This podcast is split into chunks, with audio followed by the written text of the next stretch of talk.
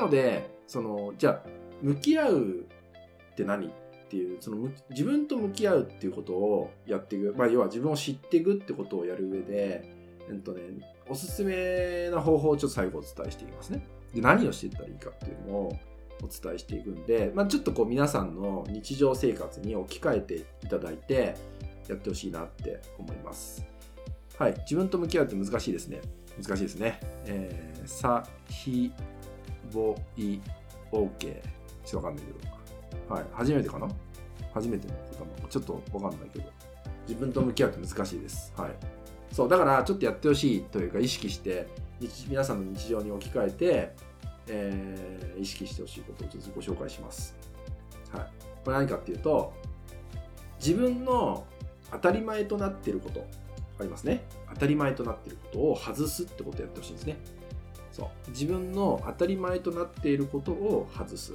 ちょっと深い話で言うと、無意識を意識化させるってことです。そう自分の当たり前っていうのは、自分の中で無意識なんですね。そう。無意識になってるんで、あの、それを意識化させるってことが大事ってこと。はい。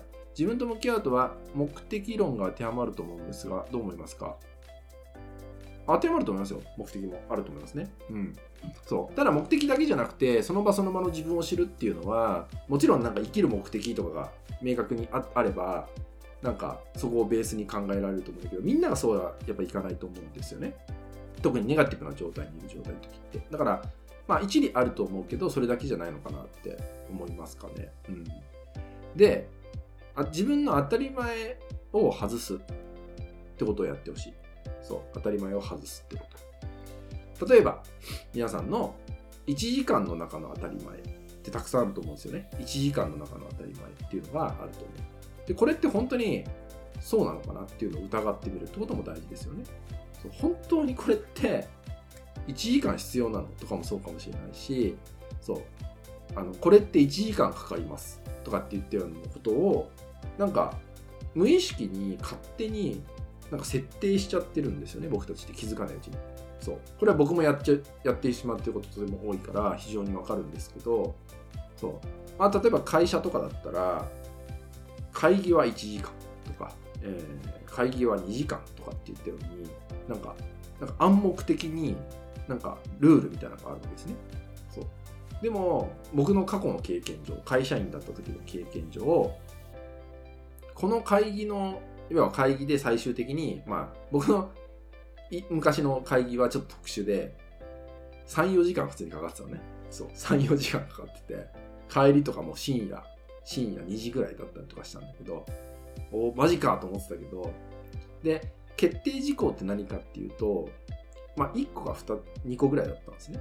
とで、まあ、振り返ると、いや、これは30分かかってないよね絶対っていうぐらいなレベルだったんですよねそうこの時に本当に1時間って必要なのかなってこと。30分あれ終わんじゃんって話じゃないですか。そう。そうすると1時間という暗黙で設定してた時間が30分になるってことはプラス30分という時間が作れたりとかしますよね自分の中で。うん。そう。そこにだって新しいこととかできたらさね、例えば本を読むとかどっかちょっと行くとかっていう時間ができたら新しい刺激が自分にもらえたりするじゃないですか。そう。でそこでまた何か感じることってあったりとかさねあのたまたまどっか行った、えー、初めて行ったカフェで食べたご飯が美味しかった。ね。っていう自分またそういう新しい自分に気づけるとかもあるかもしれないとかね。まだ毎日の自分の毎日の当たり前を知るってことね。まあ、大体こう、ルーティン化っていうのがあると思うんですね、自分の中で。朝何時に起きて、えー、ご飯食べて、えー、顔洗って、歯磨きして、支度してとかっていろいろあると思うんですよ。会社なり学校行ってとか、そうで、電車乗ってとかってあると思うんですけど、そういう、なんか無意識の中で行われている自分のルーティンっていうのも、当たり前っていうのが起きちゃってるわけですよね。うん。そういうのも疑ってみる、変えてみるっていうのも大事だったりするってことだよね。うん。まあ、わかりやすい例でよく僕も話するんですけど、まあ、普通に会社員で会社とか行かれてる方のわかりやすい例で言うと、気がついたら家を出て、気がついたら駅に着いて気がついたら電車に乗って気がついたら同じ車両に乗ってる。そして気がついたら会社に着いてる。で会社の自分のデスクに座ってるみたいなのが起きてるんですね。気がついたら起きてるんですよそれが。そう。でそこをなんでまあそれが起きるかっていうと、まあ、僕たちの頭の中っていうのは省エネを好むんで考えない方が楽なんですよね。そう。でもこれって非常に恐ろしいことでだって気がついたら家から気がついたら家出てて会社に着いてるわけですよ。そう。意識ないからそこに。そう。なんでそういうのも当たり前をちょちょっとずらすってことも大事ですね。例えば、うんと、5分早く家を出るだけでもいいしそう。もしくは、えー、駅から、えー、あ家から駅まで歩いてったらその歩くルート道道順を変えるっていうのも一つだったりとかまたいつも同じ車両に乗ってんだったら違う車両に乗ってみるとかね。そう。もしくはいつもより1本早い電車に乗ってみるとか。そう。で駅から、えー、会社までのルートもいつもと違う。道で行ってみるとかっていうのもやるだけでも意識するんですよね。頭が働き出すってことが起こる。そう。それを当たり前を変えるみたいな感じになっていくってことですね。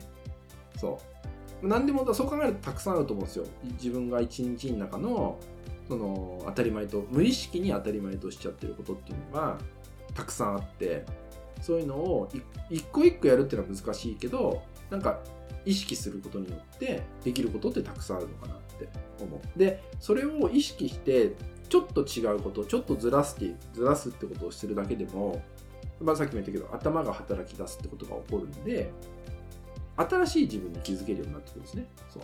新しい自分に気づけるようになってくるっていうのがあるんでそういう自分とどれだけ出会っていくかが向き合う自分を知るってことにもなってくるかなって思う。そう。で少なからずそういう時って僕たちって自分と対話をするんでそう。新しいことを特にした時っていうのは自分と対話をしだすんでまたそこで何か感じること受け取れることっていうのがあるってことですね。はい。お母さんこんにちは。いつも投稿楽しみにしてます。ありがとうございます。ちょっと久々ですかね。はい。そう。だ自分の常識とか当たり前みたいなことを、まあ、疑ってみてくださいねっていうのをやってほしいなって思うんですよね。そうこれって本当1時間必要なのかなとか1日の、えー、スケジュールの中でこれってここに必要なのかなとかこれ私そもそもやる必要あるのかなとかなんかそういうとこって意外と気づかないうちに自然と無意識の中でやっちゃってるんでそれを探す見つけるっていうのもいいのかなって思うなんかそういうふうにするとまあ自分を責めちゃう周りの目が気になって自分そんな自分を責めちゃうみたいなそういうそこをどうにかしようみたいな風ななんか断定した悩みの解決じゃなくてもっと広く自分を捉えていって自分を見ていくっていうことができてくるから俯瞰ができるようになっていくわけですね。一つの物事においても一歩下がって自分が見れるようになってきたりとかすると思うんでそういうなんか自分のマインドセットみたいなのができるのかなって思う。視野を広げていくとね。そう。こういうふうにこう視点をずらしていくと多分いろんな気づきでやがてつながるんで大元の悩みと今自分がその意識化してやってきたこと。やがてつながっていくことがたくさんあると思うんでなんかそういう自分を見つけていくっていうのがいいかなって思うんでね。そう。なんで向き合う難しい。難しいと思います。だけどそんな時ほどじゃあ向き合うってなんだろう？向き合い方ってなんだろうっていうのを知っていくじゃなくてね。例えばノートに書くとかそういうのを知っていくとか。もちろん大事なんだけどそれだけじゃなくてもしくはそれをやっても苦しくなるっていうんだったらそこはもうやんなくてよくて何が大事かっていうとやっぱ向き合うためにいろんな観点から自分を動かしていくってことをやってほしいってこと。